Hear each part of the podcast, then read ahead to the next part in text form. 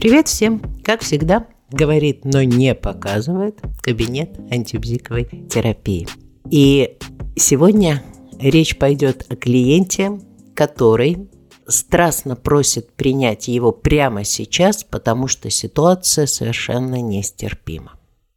На первый взгляд кажется, что чисто из человеколюбия, даже если не задумываться об этике психотерапевта, мы должны принять его прямо сейчас.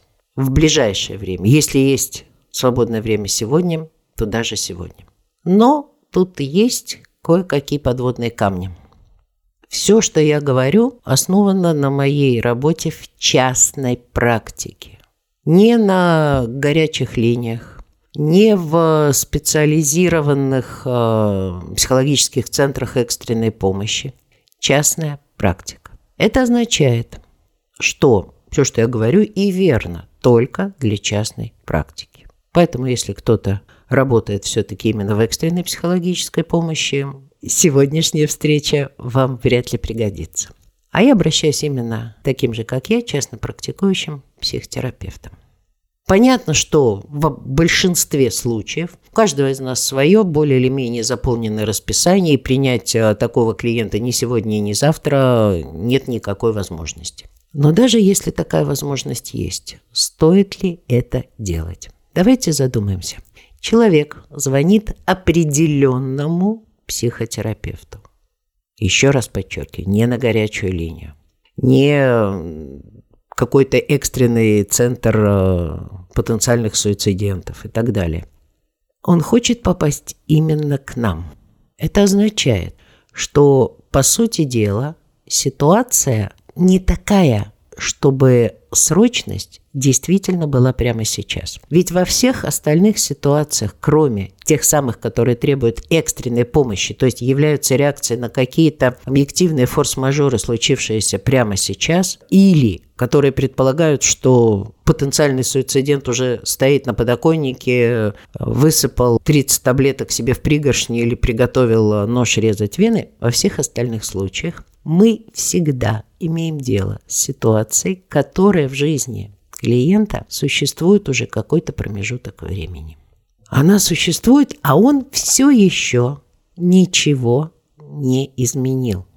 А теперь ему стало как-то совсем плохо, ну или на его взгляд совсем плохо и нестерпимо, и мы должны переставить свое расписание для того, чтобы такого человека непременно принять так скоро, как он этого просит. Честно говоря, по моему более чем 30-летнему опыту, ни один из таких клиентов не приходит реально с чем-то, что действительно требовало бы экстренного приема. Ни один. Ну, потому что некоторое количество лет в психотерапевтическом младенчестве и пубертате я, конечно же, реагировала на такие просьбы и искала самое ближайшее время для приема. А человек приходил с чем-то ровно таким же, с чем приходят все остальные клиенты. И заметьте, тогда уже наше стремление кого-нибудь передвинуть, чтобы этого несчастного принять э, поскорее, начинают выглядеть не вполне этичными по отношению к тем, кого мы передвинули на более поздний срок. Но главный подводный камень здесь в другом. И основан этот подводный камень на главном терапевтическом принципе метафорической психотерапии. Вы же понимаете, что все, что я могу сказать, оно все равно будет основываться на том методе, в рамках которого я уже много-много лет работаю. А главный терапевтический принцип метафорической психотерапии звучит так. Каждое проявление терапевта должно быть терапевтично по своей сути, форме и связи с другими проявлениями. Это означает в нашем с вами случае и то, что с этой точки зрения наше согласие принять человека немедленно, даже если у нас есть такая возможность, будет противоречить этому основному принципу. Оно не будет терапевтичным. Потому что мы же столкнулись с ситуацией, когда человек долгое время закрывал глаза на ту проблему, которая существует его в жизни, или прилагал недостаточно усилий, чтобы с ней как-то справиться. А когда ситуация уже, в общем, обострилась до того предела, которого он не ожидал, он пытается добиться от нас, чтобы за его халявность, недостаточно усилий, невнимание к себе расплачивались мы. Мы перекраивали свое расписание, ну и так далее. И если мы это сделаем, мы дадим ему опыт того, что с последствиями его поступков разбираться могут окружающие. Это, знаете, очень напоминает ситуацию, когда у мамы маленький ребенок.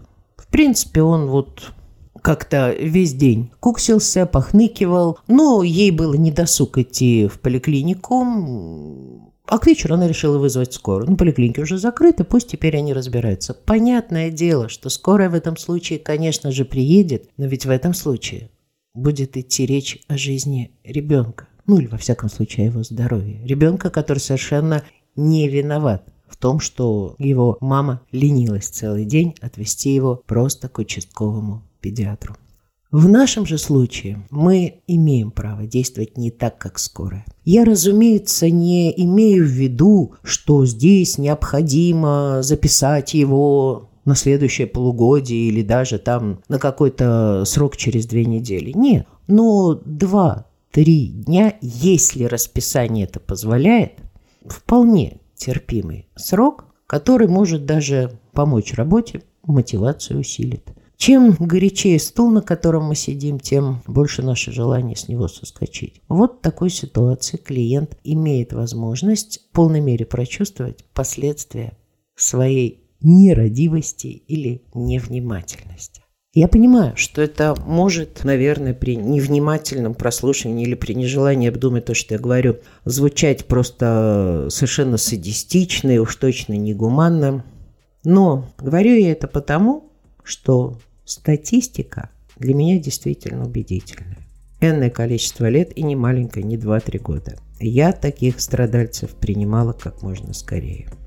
И, как я уже говорила, ни разу ни один из них не пришел с чем-то из ряда вон выходящим. Ну, как говорится, имеющий уши да услышит. Остальное додумайте сами. До встречи.